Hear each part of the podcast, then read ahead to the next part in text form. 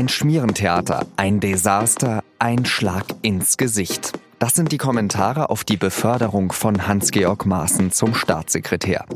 Läutet der Fall Maaßen das Ende der Großen Koalition ein? Mehr dazu jetzt in Auf den Punkt, dem SZ-Nachrichten-Podcast. Heute ist Mittwoch, der 19. September und mein Name ist Jean-Marie Magro. Verfassungsschutzpräsident Maaßen fällt weich sehr weich. Er muss seinen Posten zwar aufgeben, faktisch wird er aber befördert. Als Staatssekretär im Innenministerium wird Maaßen den Schwerpunkt Sicherheit verantworten und er bekommt im Jahr dafür rund 30.000 Euro mehr. Vor allem die SPD wollte, dass Horst Seehofer Maaßen entlässt. Der Innenminister verteidigt die Beförderung. Ich hätte ja die Versetzung oder Ablösung von Herrn äh, Maaßen nicht äh, betrieben, wie Sie wissen, und zwar zu keiner Minute. Er hatte mein Vertrauen. Ich habe das Vertrauen sogar im Deutschen Bundestag bei der Haushaltsdebatte nochmal zum Ausdruck gebracht. Und zwar aus Überzeugung. Die Opposition ist empört. Nicht nur über Seehofer, sondern sie kritisiert die ganze Koalition. Der FDP-Politiker Wolfgang Kubicki spricht von einem Schmierentheater. Und sein Parteivorsitzender Christian Lindner sagt, diese Farce hat nur eins gezeigt, die Koalition ist nicht fähig zu konsequentem Handeln und sie hat keine gemeinsame Linie.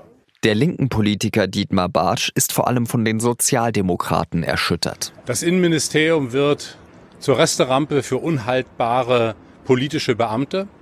Dass die SPD das mitträgt, ist für mich unfassbar.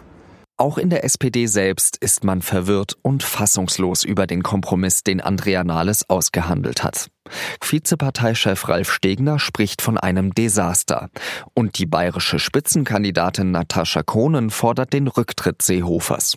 Das kann niemand nachvollziehen. Das kann einfach auch niemand draußen auf der Straße nachvollziehen. Und das hat was mit Glaubwürdigkeit zu tun. Und deswegen ist äh, meine klare Forderung an die SPD-Mitglieder im Bundeskabinett, für die Positionierung von Herrn Maaßen jetzt nicht die Hand zu heben. Bei mir im Studio sitzt jetzt Heribert Prantl, der Chef des Meinungsressorts der SZ.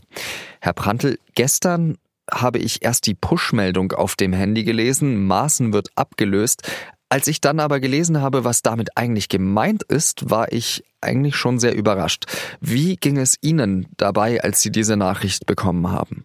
Ich kann es gar nicht glauben. Ich dachte mir, es kann ja nicht sein, dass die SPD, die schon so markant gesagt hat, die Vorsitzende, dieser Mann wird äh, nicht mehr Präsident sein und jeder hat natürlich gesagt, er wird in den Ruhestand versetzt werden, dass dieser nun befördert wird und dass der in einer Art und Weise befördert wird, die noch ein Machtzuwachs ist. Es ist Hanebüchen wenn man schon äh, so eine Beförderung macht, weil man sagt, der Mann muss weg von der Behörde, die er jetzt leitet, dann muss ich ihn doch in ein völlig anderes Ministerium schicken. Aber doch bitte nicht ins Innenministerium, wo er weiterhin für innere Sicherheit zuständig ist. Es ist eine Entscheidung, die einem gar nicht mehr aufhören lässt, den Kopf zu schütteln.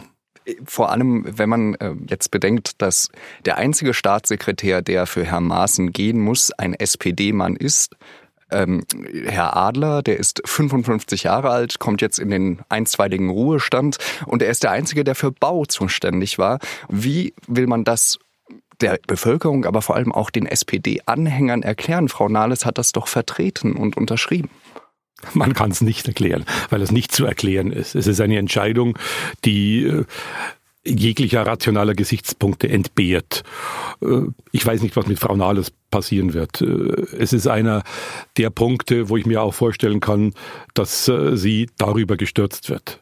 Die SPD ist eine Partei, die auch sehr schnell entscheiden kann, wenn etwas in ihr kocht. Und diese Geschichte kocht in ihr. Da wird ausgerechnet ein SPD-Staatssekretär im Innenministerium abgelöst. Der muss äh, ins Gras beißen für diesen Herrn Maaßen. Bedeutet das jetzt die Krise der Demokratie, wenn eben so eine Fassungslosigkeit eigentlich überall herrscht über so eine Entscheidung?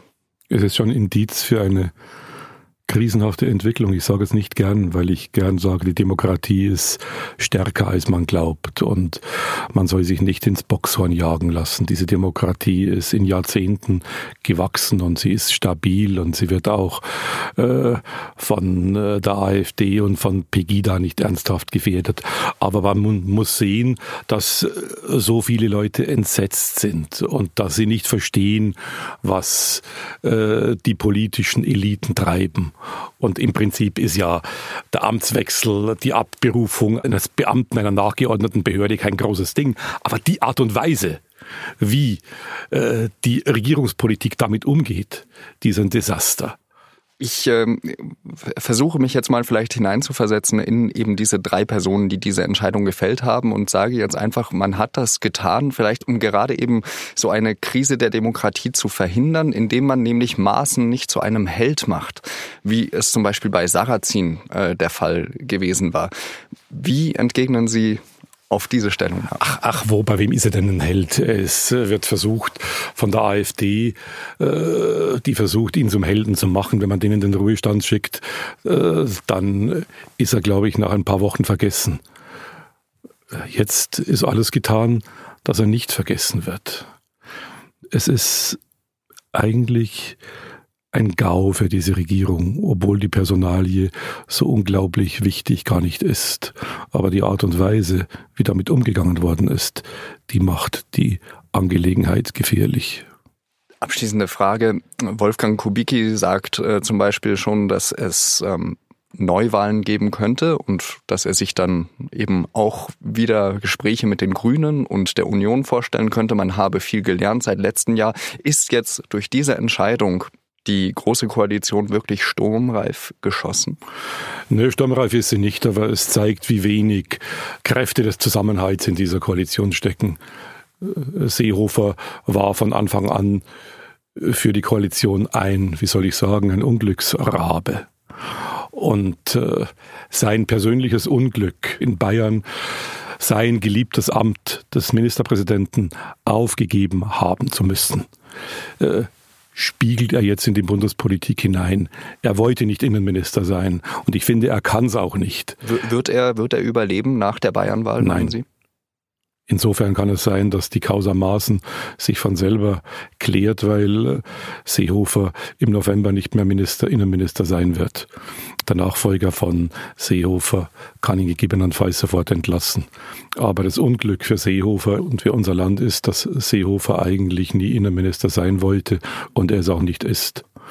Und er überspielt die Inkompetenz und das Unwohlsein mit Entscheidungen, die die Koalition an den Rand des Abgrunds drängen, und da steht sie.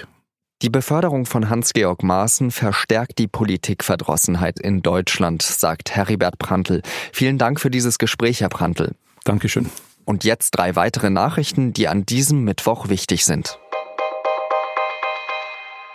Nordkoreas Machthaber Kim Jong-un hat konkrete Schritte vorgetragen, wie er sein Land abrüsten will. Auf dem Gipfeltreffen mit Südkoreas Präsidenten Moon in Pyongyang bot Kim überraschend an, seinen wichtigsten Atomkomplex zu demontieren. Er will auch eine große Raketenanlage weiter abbauen und internationale Inspekteure ins Land lassen. Kim kündigte zudem an, dass er bald Südkoreas Hauptstadt Seoul besuchen möchte.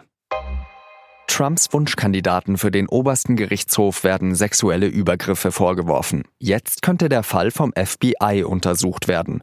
Das wünscht sich zumindest die Professorin Christine Blasey Ford. Nur so sei es möglich, dass die Fakten unparteiisch beurteilt werden, schreiben ihre Anwälte.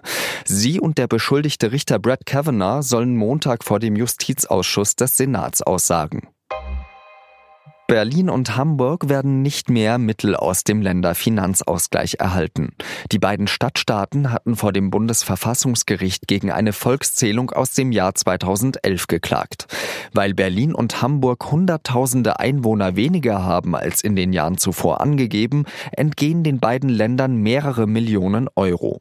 Die neue Art der Volkszählung, der sogenannte Zensus, sei aber verfassungsgemäß erfolgt, heißt es aus Karlsruhe. Das war auf den Punkt der SZ Nachrichten Podcast. Redaktionsschluss war 16 Uhr.